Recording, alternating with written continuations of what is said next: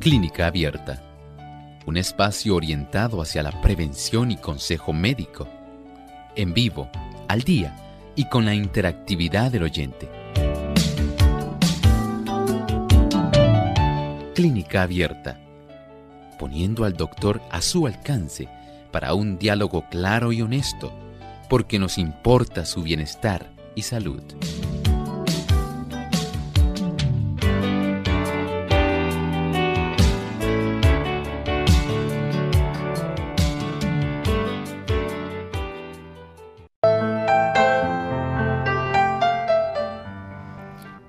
Los síntomas puede causar irritabilidad, dolor de garganta, enrojecimiento de los ojos. Hoy en Clínica Abierta vamos a estar hablando acerca de la roceola.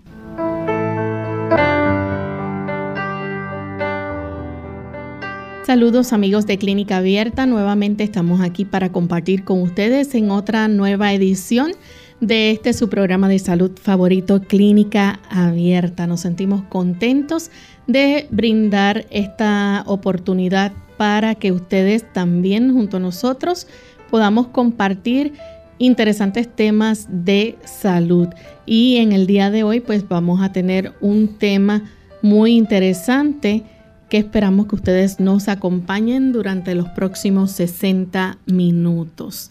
Le damos una cordial bienvenida a cada uno de los que están en sintonía a través de las redes, a través de las diferentes emisoras que retransmiten nuestro programa y también a cada uno de los que se encuentran ya conectados en nuestro programa de clínica abierta. Damos también una cordial bienvenida al doctor Elmo Rodríguez. ¿Cómo está, doctor? Saludos cordiales, Lorraine. Muy bien, gracias a Dios. Aquí con nuestros buenos amigos en esta reunión de salud que esperamos ellos también puedan apreciar en este día. Y queremos enviar un saludo muy especial en el día de hoy a los amigos que nos escuchan en la en Houston, Texas, en la ciudad de Houston, Texas, a través de Radio Proclamar. También nos escuchan en Houston a través de Radio Joven Adventista. En Dallas nos sintonizan a través de Radio Alabanza y sat.com, también Rack TV, que retransmite Clínica Abierta y Radio LAM Austin Texas. Así que a nuestros amigos en Texas enviamos saludos desde acá, desde la isla del encanto. Vamos en este momento a compartir con ustedes el pensamiento saludable.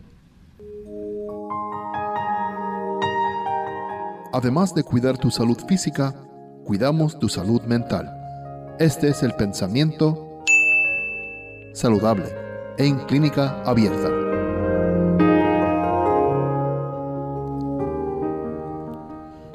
En sus milagros el Salvador manifestaba el poder que actúa siempre en favor del hombre para sostenerle y sanarle. Por medio de los agentes naturales, Dios obra día tras día, hora tras hora y en todo momento para conservarnos la vida, fortalecernos y restaurarnos. Cuando alguna parte del cuerpo sufre perjuicio, empieza el proceso de curación los agentes naturales actúan para restablecer la salud, pero lo que obra por medio de estos agentes es el poder de Dios. Todo poder capaz de dar vida procede de Él. Cuando alguien se repone de una enfermedad, es Dios quien lo sana. La enfermedad, el padecimiento y la muerte son obra de un poder enemigo Satanás es el que destruye, Dios el que restaura. Hay que reconocer esa intervención divina en nuestra vida constantemente. Comprendemos que muchas personas, de una manera equivocada y tal vez, quién sabe cuántos perjuicios y cuántas situaciones hayan enfrentado, quieren achacar todo infortunio de su vida y especialmente de la salud a Dios.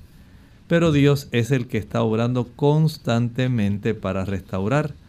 El enemigo del ser humano, Satanás, hace todo lo posible por facilitar el sufrimiento, el dolor, la enfermedad y la muerte.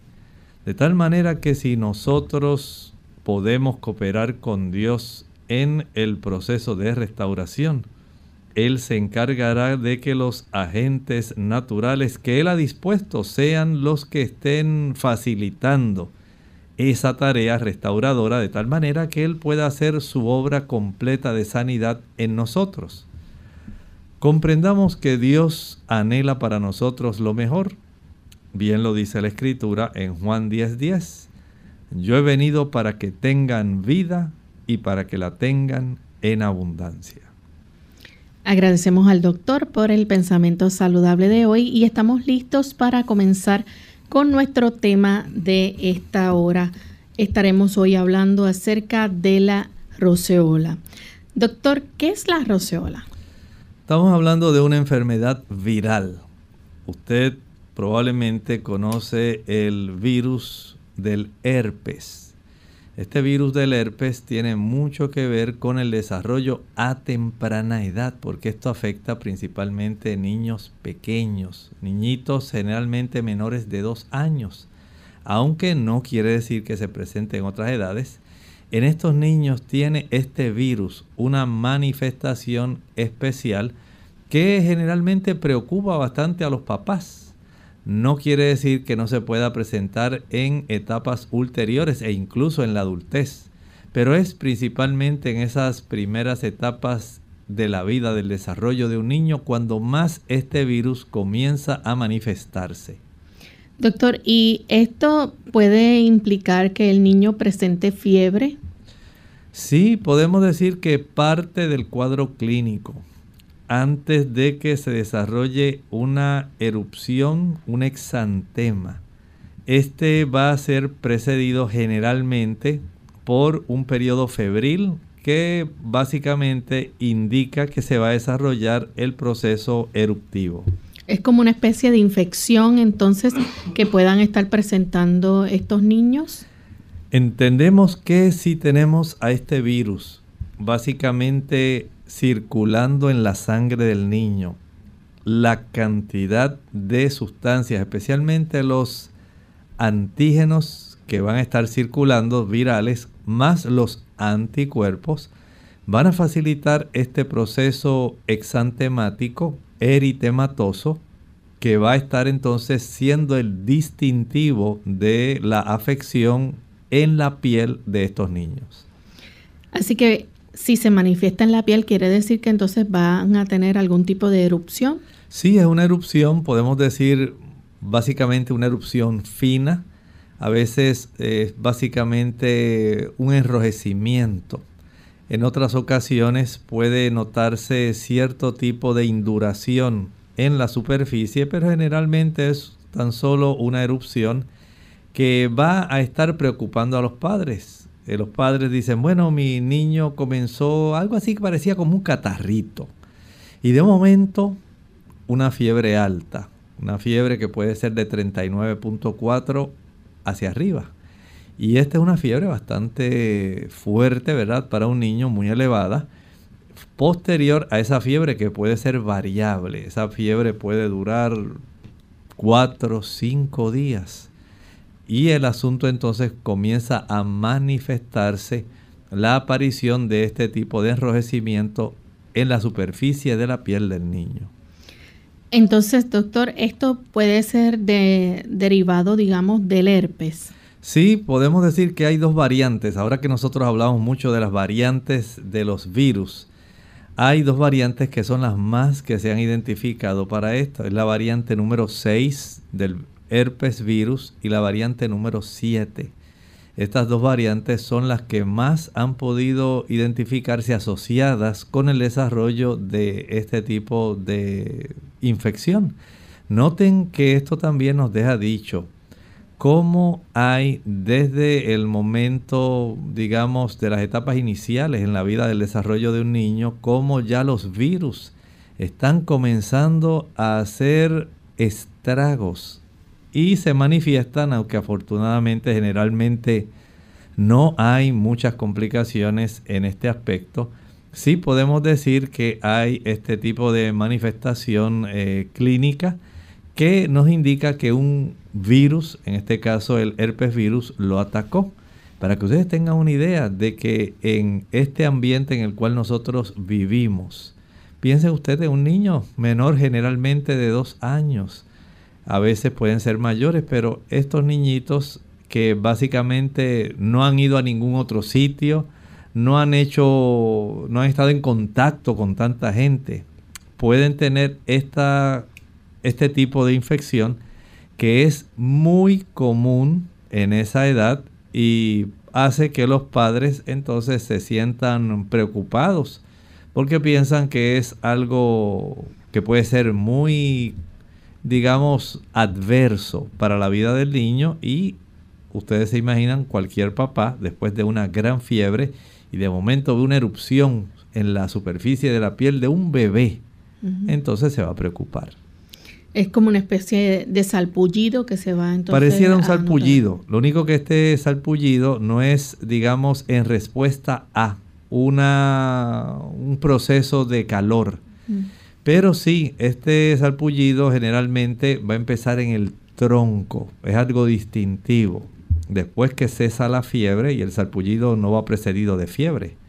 Un salpullido, usted sabe que eh, hay en el antecedente de que el niño sudó mucho, estuvo expuesto a calor y desarrolló este tipo de erupción. En este caso no. En este caso el niño comenzó probablemente con un cuadro más bien parecido a una gripe. Tuvo bastante fiebre, no es una fiebre bajita, es una fiebre alta. Posterior a esta fiebre desarrolló este tipo de erupción que, como dice Lorraine, parece un salpullido, eh, pero a diferencia del salpullido, este empezó en el tronco, empezó en el pecho. Del pecho puede atacar la espalda, el abdomen y por último las extremidades. ¿Cuánto tiempo entonces de incubación tiene? Eh, ¿Cuántos días es el periodo de incubación de este virus? Bueno, digamos que a la casa de este niño fue a visitarlo una persona que hace tiempo no veía a la familia y que se enteró de que había nacido un nuevo miembro de la familia. Entonces lo visita y esta persona estornuda o sencillamente eh, toca algunas superficies que contienen el virus ya sea del herpes número 6 o el herpes número 7. Este tipo de virus que puede flotar en el aire tal como ocurre con el coronavirus o que puede ser transmitido a través del contacto, digamos, de las manos, va a facilitar que este niño, digamos, esta persona estornudó, eh, no era, digamos, eh, el momento en que la persona andaba con un cubreboca, una mascarilla, no se tapó la boca, queda el virus flotando. El bebé, que por lo general, Lorraine, tienden a tener un sistema inmunológico más débil.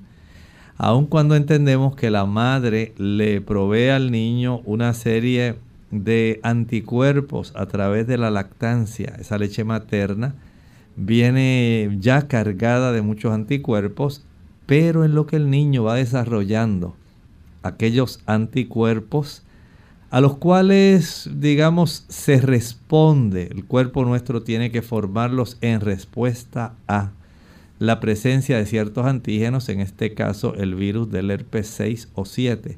Entonces se tiene un niñito que está débil, un niño que no tiene todo su sistema defensivo que esté protegiéndolo adecuadamente y el niño adquiere ese virus del herpes que probablemente el adulto que lo trajo a la casa no lo estaba padeciendo. Mm.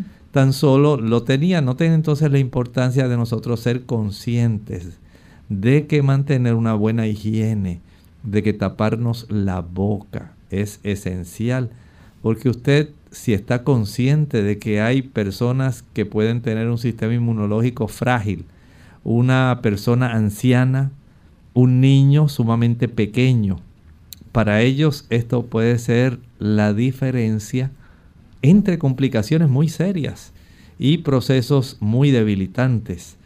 De tal forma que la conciencia nuestra respecto a la forma de cuidarnos, de taparnos la boca, de tener algún pañuelo, algún tipo de, digamos, toallita desechable que pueda facilitar el que las secreciones que pudieran salir de nuestra nariz o de nuestra boca puedan ser dispuestas de una manera adecuada donde no se vaya a infectar nadie es algo sumamente importante. No es asunto solamente del coronavirus. Vean como en este caso hasta los adultos u otros niños también pueden facilitar el contagio de este tipo, esta variante del herpes 6 o herpes 7, este herpes virus que es el causante del problema de la roceola. Vamos en este momento a nuestra primera pausa, amigos, y cuando regresemos vamos a seguir con este interesante tema. Así que no se vayan, que volvemos en breve.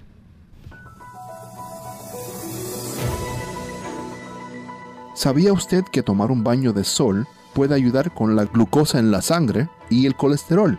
Así es, la luz solar estabiliza los niveles de azúcar o glucosa en la sangre, ayuda a reducir el nivel de azúcar en la sangre si está muy alta y a elevar el nivel de azúcar de la sangre si está muy baja. Además, disminuye el nivel de colesterol y triglicéridos en la sangre. La luz solar puede disminuir el colesterol hasta más de un 30%. La luz del sol transforma el colesterol y el ergosterol de la piel en vitamina D, pero únicamente hasta niveles seguros. La vitamina D desempeña una parte importante en el metabolismo del calcio y fósforo, esenciales para el desarrollo de los huesos y dientes. Cantidades adecuadas de vitamina D pueden ser obtenidas mediante la exposición del rostro a la luz solar por unos pocos minutos cada mediodía.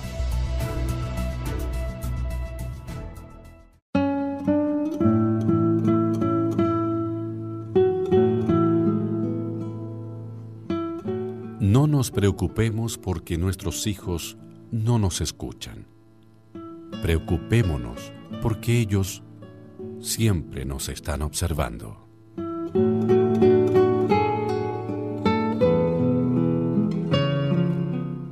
Cáncer de la piel. Hola, les habla Gaby Zabalúa Godard con la edición de hoy de Segunda Juventud en la Radio, auspiciada por AARP. Los latinos venimos en todos los colores y es el color lo que nos hacía pensar que estábamos asegurados contra el cáncer de la piel. Seguramente los latinos que son rubios con ojos claros saben que están a riesgo de contraer cáncer de la piel si sufren de quemaduras de sol, pero muchos hispanos creemos que la piel trigueña nos protege. Un estudio de la Universidad de California del Sur advierte que los latinos están siendo diagnosticados con melanoma, el peor tipo de cáncer de la piel y se les está encontrando tumores grandes. Las personas con tumores más pequeños o más nuevos sobreviven unos 10 años, pero las personas que tienen tumores grandes solo tienen un 40% de posibilidades de sobrevivir. Aunque el número de latinos diagnosticados aún sigue siendo bajo, la tasa se ha triplicado en los últimos 15 años. Los investigadores creen que los latinos generalmente no conocen los factores de riesgo. Miles Cockburn, el autor del estudio, dice que hay que dar publicidad a esta información para que la gente pueda aprender a hacerse su propio examen y someterse a una revisión médica.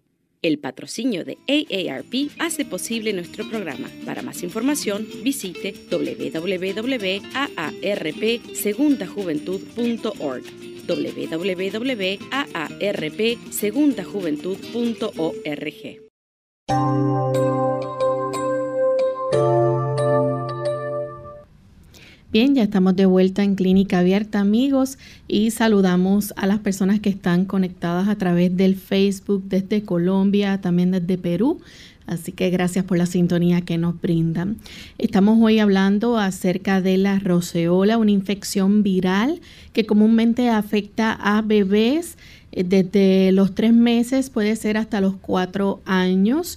Y esto puede darse con síntomas de fiebre alta y también una erupción cutánea entre rosácea y roja.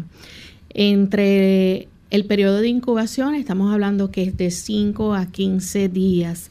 Y vamos a hablar en este momento entonces sobre los primeros síntomas que aparecen, doctor.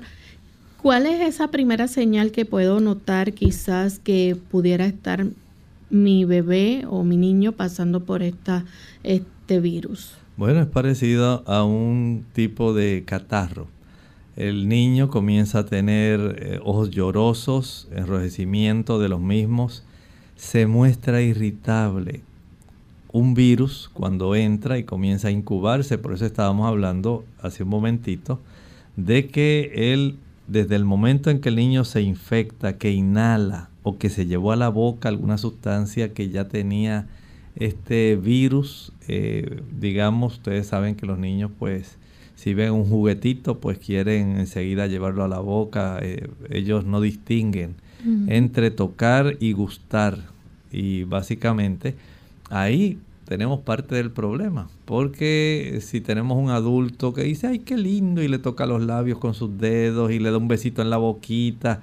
O sea, hay tantas maneras en que la gente pues a veces no está consciente de que hay que ser muy cuidadoso con los niños pequeños. Aunque todos se lo llevan a la boca porque también está la etapa de que los dientes están comenzando a salir. Sí, ya desde el más o menos desde los seis meses comienza esa etapa, los incisivos inferiores empiezan a brotar, pero el niño sí efectivamente siguen eh, su proceso de dentición, pero también ellos quieren, están experimentando, quieren ir obteniendo información del mundo y no solamente lo que tocan, sino también lo que gustan. De esta forma ellos inconscientemente, si han adquirido el virus, ya sea inhalado o sencillamente porque se llevaron algo a la boca de alguien que lo había tocado y que estaba contaminado. Transcurre más o menos algunos días, 5, 6, 7, hasta 15 días. Puede ser el periodo de incubación. Entonces el niño empieza con ese enrojecimiento en los ojitos, irritabilidad, se siente incómodo, comienza a expulsar bastante mucosidad por la nariz el niñito ya la mamá sabe que no está bien, dice algo le pasa al niño, no está incómodo y comienza básicamente a dejar casi de comer porque le está doliendo la garganta. No se siente bien y lo más aterrador para un padre es saber que su hijo tiene fiebre. Eso sí, le preocupa inmediatamente al eh, digamos, al papá o a la mamá, dice, oye, ¿qué está pasando? Pero fiebre. Ah, por eso es que no quería comer y yo lo notaba tan incómodo, tan inquieto. Por eso es que estaba botando tanta mucosidad por la boca. Y es que en este periodo, mientras el niño ha ido incubando, mientras el virus se va reproduciendo, se va replicando, ahí entonces se aprovecha eh, y se manifiesta, digamos, el proceso que se le llama la viremia, la reproducción y la distribución de ese virus en toda la sangre. Por supuesto que esto va a estar eh, alcanzando todo el cuerpo. Y en ese proceso donde se inicia esa, ese combate de cuerpo a cuerpo, entre los antígenos del virus y los anticuerpos del organismo del bebé. Comienza entonces esa fiebre a elevarse, el cuerpo utiliza ese mecanismo de la fiebre para poder facilitar la producción de sustancias y el aniquilar del virus.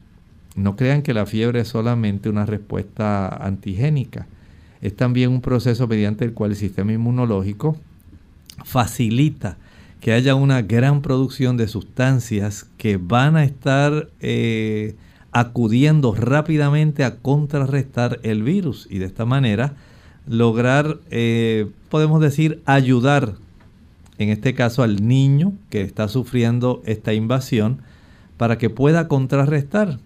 Pero por supuesto, este tipo de condición que al principio pudiera parecer un catarrito, asombra a los papás cuando súbitamente tras esa fiebre, transcurridos ya unos, tal vez unos cuatro días, comienza entonces, después de la fiebre, a desarrollarse el exantema, el enrojecimiento. Y ese enrojecimiento comienza en el tronco, se extiende al dorso, a la espalda, al abdomen, a las extremidades, a las piernas, al cuello, la cara. Las extremidades y la carita van a ser los últimos que más se van a afectar. Así que de esta manera vamos a tener esa clave. Comienza más o menos el cuadro. Al principio nadie sabe que el niño adquirió el virus. Sumamente el niño súbitamente comienza a manifestar inquietud, incomodidad, no come bien, ojitos llorosos, ojos rojos, bastante rinorrea o mucosidad expulsando por su nariz y comienza el proceso de la fiebre. Posterior a la fiebre aparece la erupción, una fiebre alta que preocupa. ¿Y cuántos días puede durar esta fiebre, doctor? Esta fiebre es variable. Saben que este tipo de fiebre alta puede durar de 3 hasta 7 días. Y fiebre de 39.4, 39.5 hasta 40. Ya si se pasa de esos 7 días, hay que estar muy atento e incluso hay que estar eh, muy pendiente porque hay niños que en esa temperatura pueden tener episodios de convulsiones y esto sí que es algo que todavía asusta mucho más a los padres. Es importante que tengamos el conocimiento de cómo evoluciona esta enfermedad, cómo va cambiando y cómo va facilitando el desarrollo del cuadro clínico para que una vez se desarrolle la persona tenga una idea. Dice, ah, sí, es lo de la roceola que está desarrollando. Mira cómo tuvo la erupción, le empezó en el pecho, se le fue a la espalda, abdomen, comenzó entonces a migrar hacia las áreas, a manifestarse. Brazos, antebrazos, muslos, piernas, cuello. Entonces ya el padre aquí tiene una idea, dice, por eso es que tenía una fiebre alta. Y es que esa erupción rosada, por supuesto, básicamente podemos decir que de ahí viene básicamente su nombre una vez ya se extiende, entonces ya la persona tiene básicamente una idea de lo que estaba ocurriendo, pero los padres no dejan de pasar un buen susto. Bien, va, hablando entonces ya, ¿verdad? De una vez se manifiestan estos síntomas de la fiebre, dolor de garganta, enrojecimiento de los ojos, eh, ¿cuánto tiempo se tarda entonces en aparecer esta erupción? Bueno, más o menos unos dos, entre dos a cuatro días después de haber, eh, digamos, llegado básicamente la fiebre a su pico y comenzar un proceso donde comienza ya a reducirse. En ese momento, más o menos, después que el niño ya lleva de dos a cuatro días después de estar enfermo y comienza a disminuir la fiebre, entonces aparece este tipo de erupción que se distribuye desde el área central hasta la periferia. Así que es básicamente eh, comienza en forma centrípeta y se distribuye en forma centrífuga. Y entonces eso se va a estar viendo manifestar en, en el tronco de su cuerpo. Exactamente. Y sí, del tronco básicamente es como si fuera, digamos, como cuando usted dibuja el sol. Usted primero pone el círculo y de ahí entonces salen los bracitos hacia las partes más lejanas de lo que constituye básicamente el dibujo central que usted hizo del sol. Y así más o menos corre desde el área central hacia la periferia. Bien, ¿cuánto tiempo dura entonces esa erupción? Esa erupción puede durar de dos a tres días. El papá se asusta, dice, ahora sí, yo no sé lo que tiene. Vamos a buscar ayuda para poder eh, enfrentar esta situación. Aunque yo entiendo que lo más que le va a preocupar siempre es la fiebre. Al padre le preocupa en cierta forma más la fiebre. Y después cuando ve la aparición de esta erupción así que es entre color rosada, rojiza, una erupción fina, eh, muy rara vez resulta el desarrollo de placas o elevaciones, sino más bien es de tipo más bien puntiforme. Va a desarrollar este tipo de erupción que tiende a ser un poco preocupante en el, en el padre, porque el papá dice, bueno, ¿qué ayuda voy a buscar ahora? Eh, lo tendré que llevar al pediatra, no sé lo que tiene, aunque puede pensar él, yo sé que en estos días había un vecinito que tenía una condición que se llamaba roceola y nosotros lo fuimos a visitar a ver cómo estaba. Probablemente nuestro niño adquirió, se infectó. Alguno de nosotros pudo haber traído ese virus que los adultos generalmente ya lo tienen, porque la mayor parte de los adultos en su niñez padecieron de esto y conservan este virus del herpes 6 o el herpes 7 y a veces ellos como ya están básicamente inmunizados por haber padecido el virus, ahora básicamente lo que pueden facilitar es la transmisión aunque ellos no lo sufran. Vamos a hacer una pausa y cuando regresemos vamos a seguir hablando sobre este tema y estaremos hablando entonces sobre las pruebas y el tratamiento que se puede llevar a cabo. Ya volvemos. Cuidar de los demás es cuidar de uno mismo. Hola, les habla Gaby Zabalúa en la edición de hoy de AARP Viva, su segunda juventud en la radio, auspiciada por AARP. Para muchos proveedores de cuidado es muy frustrante cuando su ser querido mayor no recuerda qué medicamentos está tomando o para qué dolencias fueron recetados. Como es común que los adultos mayores se vuelvan distraídos, es función del proveedor de cuidados manejar la información clave del historial médico para así ayudarlos a cuidar de su salud. Dado que llevar un registro completo de los antecedentes médicos es solo el comienzo, los especialistas ofrecen varias estrategias para hacerse cargo. Durante una emergencia, debes estar preparado para ofrecer datos específicos de tu adulto mayor, como la lista de medicamentos, alergias, enfermedades crónicas y cirugías. De este modo, si el médico recomienda un análisis clínico o tratamiento, al revisar el historial médico, se podrá saber si ese mismo estudio o tratamiento ya se ha llevado a cabo con anterioridad y cuáles fueron los resultados. Es sorprendente el número de veces que una persona mayor repite sin darse cuenta los estudios al cambiar de médico. El historial puede ser escrito en una hoja de papel, en una ficha clínica o en un archivo de computadora. Lo primordial es que esté actualizado. El patrocinio de AARP hace posible nuestro programa. Para obtener más información visita aarp.org oblicua viva. Mitos y verdades del protector solar.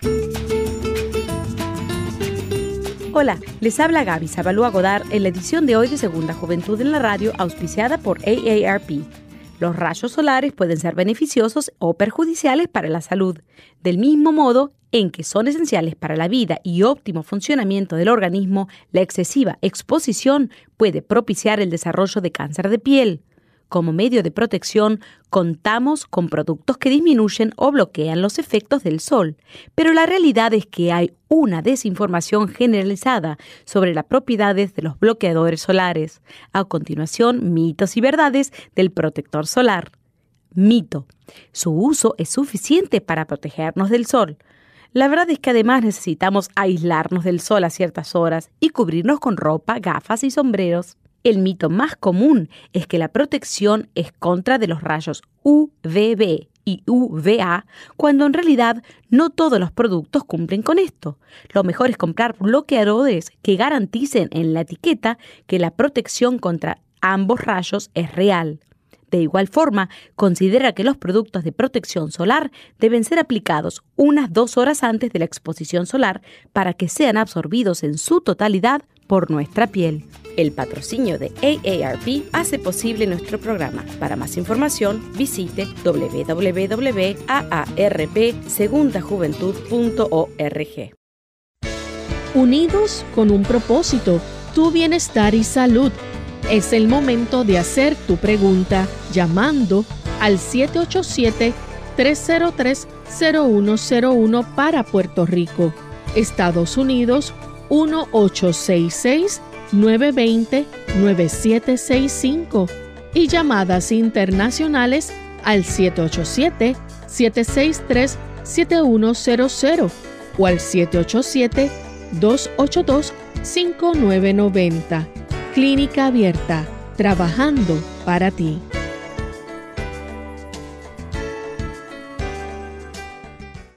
Clínica Abierta.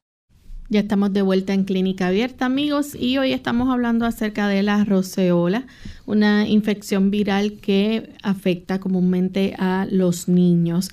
Si hay alguien que tiene alguna pregunta con relación a esto, pues eh, puede hacerla en este momento. Enviamos saludos también a los amigos de España que están en sintonía. Y doctor, estas erupciones que pueden ocurrir en la piel, por lo general, puede llegar o no a causar picor.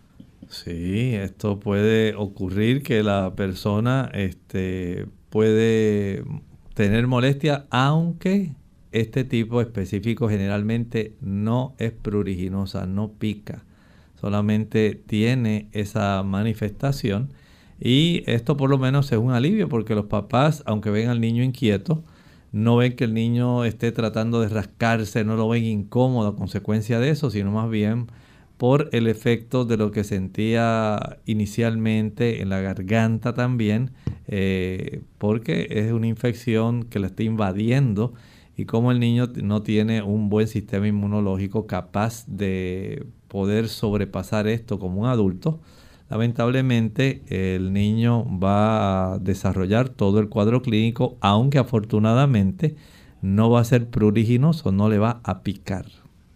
¿Cuáles son entonces las pruebas o examen, además del examen físico, verdad, que va a dejar notar si este niño tiene este tipo de erupción, pero qué tipo de examen se lleva a cabo para diagnosticar entonces la roceola? Generalmente con el examen físico rutinario que el médico le hace en el momento en que es llevado el paciente al médico o al pediatra, él inmediatamente se da cuenta de lo que ha ocurrido, comienza a preguntar cuánto tiempo hace que el niño empezó a manifestar este problema y entonces comienza a preguntar ¿Hubo alguien que usted sepa que estaba enfermo ahí en la familia o en el vecindario que tuviera lo mismo? Ay, sí, doctor, mire, ahora yo me acuerdo que había un niño que era hijo de una comadre nuestra que estaba allí y había sido diagnosticado con una condición, pero nosotros no llevamos al nuestro.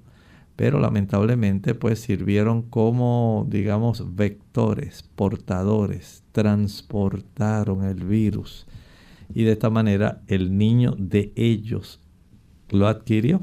Entonces pasó un periodo de incubación, se desarrolló el malestar eh, general, eh, los ojitos rojos, llorosos, la mucosidad, dolor de garganta, la fiebre y al cabo de unos 5 o 6 días comienza a aparecer esta erupción. Qué bueno que por lo menos no es pruriginosa pero sí la tenemos, doctor. Y entonces el doctor ya con ese tipo de información dice, bueno, voy a revisar los ganglios, los nódulos linfáticos de la zona del cuello para verificar si estos están inflamados. Generalmente van a estar inflamados. Eh, básicamente hay una preponderancia de los nódulos linfáticos de la parte posterior del cuello. Esto entonces le va a decir al médico qué cosas él debe sospechar y qué procedimiento va a realizar como parte de esa anamnesis para entonces decidir cuál es el tratamiento.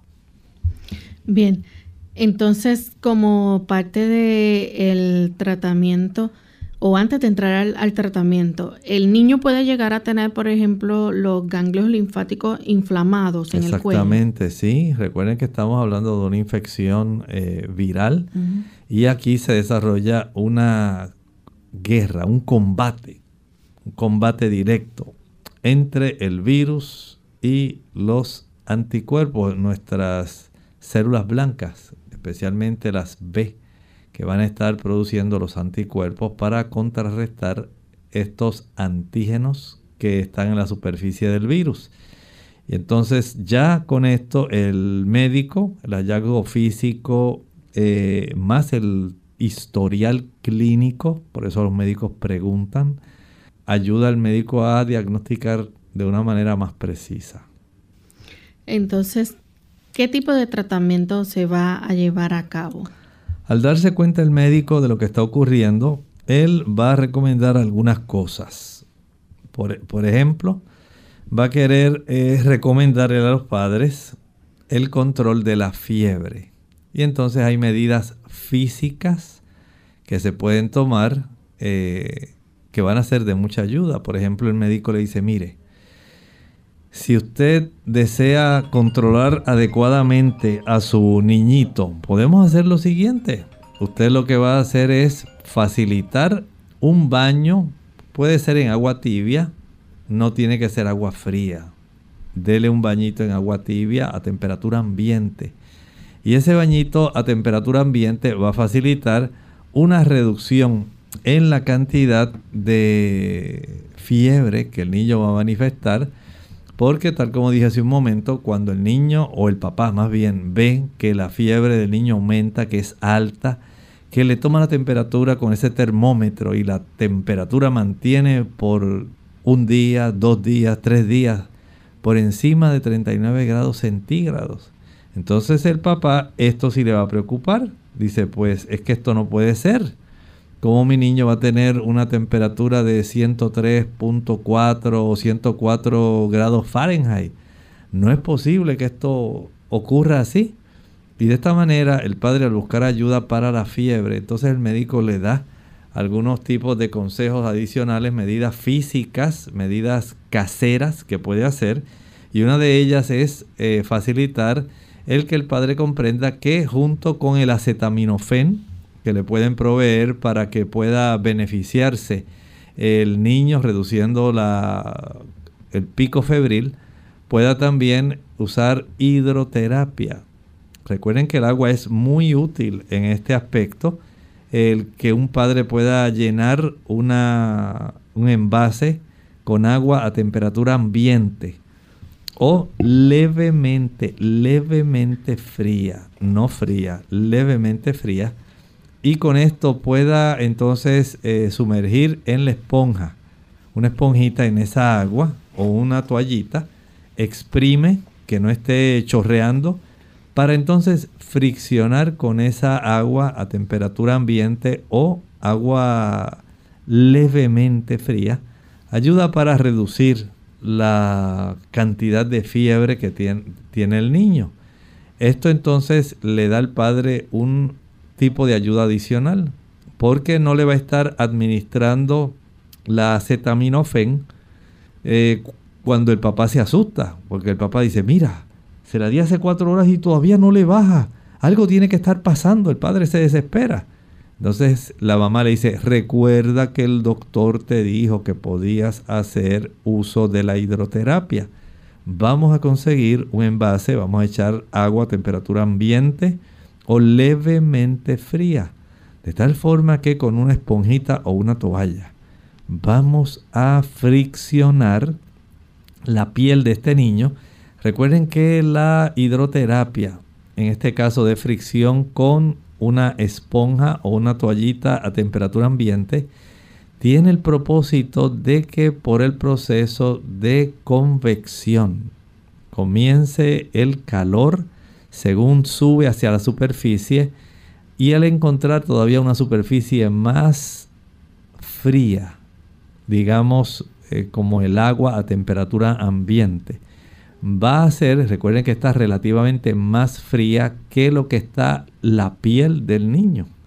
Esta piel tiene esa temperatura, hay un centro que regula la temperatura que tenemos en el cerebro, es un termostato pero la presencia de los antígenos va a desencadenar que este termostato, al tratar de ayudar al sistema inmunológico en el combate contra el virus, le dice al cuerpo, aumenta la temperatura para poder contrarrestar de manera efectiva al virus. Se produce entonces una serie de sustancias que van a facilitar esto y que van a proteger al niño. Y de ahí entonces que en este proceso el control de la fiebre sea indispensable. Eh, los padres generalmente pretenden que ya en el primer día, a la primera toma del medicamento, ya el asunto se haya desaparecido. Pero este tipo de condición, la roceola, tiene eh, a bien desarrollar el cuadro clínico, tiene un periodo de evolución que si lo comprendemos se puede facilitar el que nosotros podamos tener una mayor seguridad al momento del tratamiento. Y eso es lo que van a hacer los padres.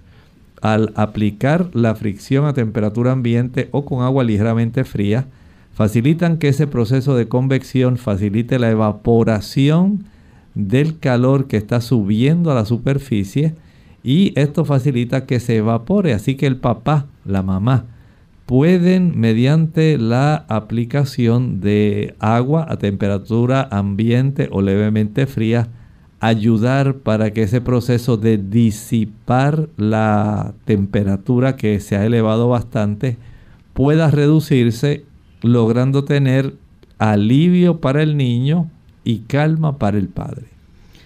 Andrea Muñoz dice que ya tiene un nieto que es alérgico a la avena. Dice que su hija eh, dice sobre los productos de bañarlo. Eh, le salen bolitas este, y le da cereal de avena, le salen bolitas. Ella pregunta si esto será cierto. Ella dice que le siga dando a ver si es eso lo que pudiera estar provocando entonces esta alergia. Sí, hay pruebas de sensibilidad que usted puede hacer en su casa. Usted puede abstenerse de darle avena al niño por unos 7 a 10 días. Después de eso, de una manera intencional, piensa y dice, bueno, vamos a verificar si esto en realidad proviene de la calidad de la avena que estamos proveyendo o si tiene alguna otra razón para que esto se desarrolle.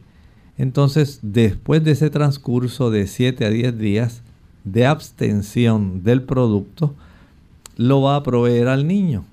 Al proveerlo, esto ayudará para desencadenar el episodio, si es así. Si no ocurre ese proceso exantemático, pues básicamente no tenemos el problema. Así que hay que descartar que en realidad sea una alergia a la avena. Doctor, ¿pueden surgir complicaciones con esto de la roceola, por ejemplo, que el niño pudiera estar este, presentando entonces algún tipo de meningitis? Puede ser, recuerden que estamos hablando de, un virus y este virus, si el sistema inmunológico del niño no es adecuado, el niño puede tener la oportunidad de que el virus alcance, cruce la barrera hematoencefálica y le facilite un proceso que pueda irritar las meninges, desarrollando inflamación de esas meninges a causa de la presencia del virus en esa región, eh, especialmente de las meninges y del líquido cerebroespinal. Por eso el papá, al tener esta pauta, dice, bueno, voy a concentrarme en controlar bien la fiebre. Cuando un niño tiene mucha fiebre, va a perder mucho líquido porque el calor del cuerpo según aumenta, digamos, desde 36.3, 36.4 hasta 40 grados centígrados. Esto es... Sí, eso hace que el niño se deshidrate, por lo tanto, el papá tiene que tomar tres medidas que son importantes. Una, el que pueda haber, eh, puede estar utilizando la hidroterapia para que eh, se le baje más rápidamente, esté más controlada y el niño no tenga que utilizar grandes dosis ni muy frecuentemente el acetaminofén. Número dos, este aspecto de la hidratación, utilizar algunos tipos de bebidas que conocemos ya que son adecuadas para los niños, donde contienen una serie de elementos, especialmente elementos minerales, que ayudan a evitar la deshidratación. Pero también hay que tomar, sí, hay que tomar en cuenta el descanso. Cuando un niño está así, el niño no quiere comer, mientras más fiebre, menos apetito va a tener el niño. Va a estar muy incómodo, el papá va a estar eh, sumamente preocupado Por lo tanto, el garantizar que el niño tenga descanso, buena hidratación y control de la fiebre ayuda para que el niño esté mucho más tranquilo. Reponga energía. Reponga energías, acelere el proceso de recuperación y por supuesto el padre esté más tranquilo. ¿Cómo está? No, no, ya la fiebre le está bajando, ya no he tenido que darle el acetaminofén, sino que ya se le puede controlar con el baño de esponja o un baño con una toallita pequeña. Esto ayuda para que ese sistema inmunológico pueda estar mucho más fuerte que lo que estaba cuando estaba en el proceso febril. Así que es muy importante esa parte. Doctor, eh, ¿puede llegar a ocurrir convulsiones? Bueno, sí. El hecho, como estábamos hablando hace un momento, de que la fiebre sea muy alta o si usted nota que esta fiebre se prolonga por más de siete días, hay que preocuparse y llevar al niño a que lo revisen porque el desarrollar también inflamación de las meninges en un niño que está ya de por sí debilitado porque ha sido invadido por este virus, puede entonces facilitar complicaciones mucho más serias. De tal forma que no solamente el descanso, no es solamente darle su antipirético, estos son los medicamentos para bajar la fiebre, hay que proveerle también los líquidos para reponer eh, esos electrolitos. Y hay que tener la oportunidad también de que el cuerpo se encargue de luchar contra este tipo de virus que lamentablemente puede ser transmitido aún por los mismos adultos. Es importante que los padres acudan entonces a un profesional médico para atender este tipo de situación. Sí, especialmente cuando ya la fiebre es bien prolongada o, como estaba preguntando Lorraine, si usted nota que el niño tiene algún episodio de convulsión febril. Entonces ya esto nos indica que la ayuda que se debe buscar es mucho más acelerada si usted lo tiene que llevar a una sala de emergencia, sala de urgencias, para que ahí puedan tener un buen control y puedan detectar si es que hay alguna otra condición que pueda ser más compleja y que pueda colaborar con el desarrollo de complicaciones como lo que es una convulsión febril. Bien, entonces, eh, ¿es el momento o cuál sería la clave para que el padre o la madre entonces acuda a sala de emergencia? Bueno, si el niño sigue luciendo muy enfermo, si a pesar del uso del acetaminofén o paracetamol usted observa que no hay mejoría, si el niño se ve demasiado irritable o se ve demasiado cansado, usted debe de acudir cuanto antes. Los niños tienden a descompensarse muy rápidamente. Tener esa conciencia de que en un adulto tal vez se puede pasar un catarro una infección de una manera más fácil.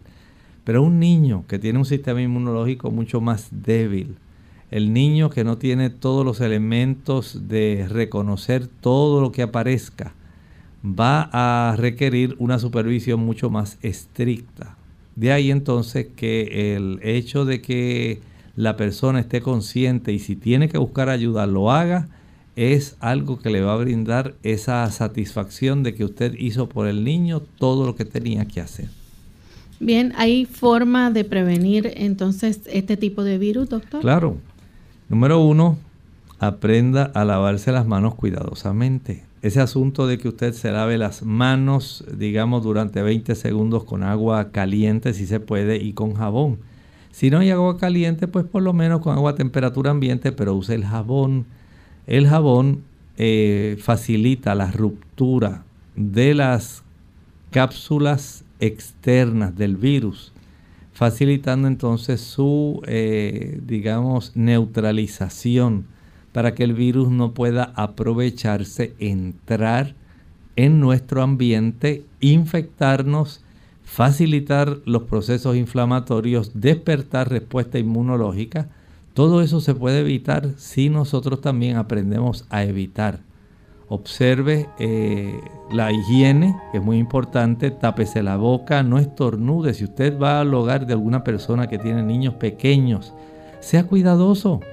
No facilite que el niño se vaya a complicar y que los padres vayan a pasar varias malas noches de ansiedad y preocupación solamente porque usted no quiso taparse la boca. Eh, conscientemente sabía que estaba enfermo y de todas maneras quiso ir a saber cómo estaban los compadres. No lo haga. Quédese en su casa, use cubreboca, use mascarilla, lleve un pañuelo. Si tiene que lavarse las manos antes de agarrar al bebé, lávese las manos antes de agarrar al bebé y no le toque la boquita, no le bese la boquita. Evite problemas. Usted está colaborando con la familia al no transmitir alguna infección viral. Bien amigos, ya hemos llegado al final de nuestro programa. Agradecemos a todos los que han estado en sintonía y esperamos que mañana nuevamente puedan acompañarnos a la misma hora. Vamos a estar en nuestra edición de preguntas donde usted puede hacer su consulta, así que les invitamos a acompañarnos y a participar de nuestro programa. Vamos a finalizar entonces con este pensamiento bíblico. Ante la pregunta tan asombrosa que se realiza en el último versículo del capítulo 6 de Apocalipsis, ¿quién podrá sostenerse en pie? Ahora el Señor va a dar la respuesta y la va a dar en el primer versículo del siguiente capítulo. Después de esto, sigue diciendo Apocalipsis 7.1, vi a cuatro ángeles en pie sobre los cuatro ángulos de la tierra, que detenían los cuatro vientos de la tierra para que no soplase viento alguno sobre la tierra, ni sobre el mar, ni sobre ningún árbol. No está hablando aquí de que el Señor desea que nosotros nos asfixiemos. Aquí se está hablando figuradamente, está hablando de contenciones, de guerras. Si usted no lo sabía, el Señor es el que interviene para que no hayan más conflictos bélicos como los que se cuajan constantemente en nuestro mundo. El Señor ordena a sus ángeles que detengan los vientos de contención, de amenaza de guerra, para que la tierra sea un lugar más tranquilo y durante ese tiempo facilitar un proceso que se estará y se está desarrollando en este momento durante el tiempo en que permanece la oferta de Dios para toda la humanidad de la salvación. Recuerden que estamos contestando la pregunta, ¿quién podrá sostenerse en pie? De ahí entonces el Señor nos hace esta introducción para dejarnos saber quiénes son los que podrán estar en pie cuando el Señor Jesús se manifieste en gloria por segunda vez. Nosotros entonces hemos llegado al final de esta edición. Nos despedimos, no sin antes esperar que en el día de mañana nuevamente nos acompañen. Así que le extendemos esa invitación. Se despiden con mucho cariño. El doctor Elmo Rodríguez Sosa. Y Lorraine Vázquez. Hasta la próxima.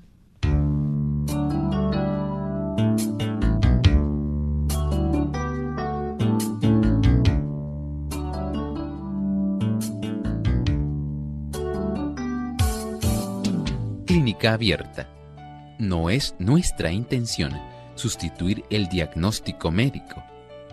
Antes de poner en práctica cualquier consejo brindado en este programa, usted debe consultar con su médico.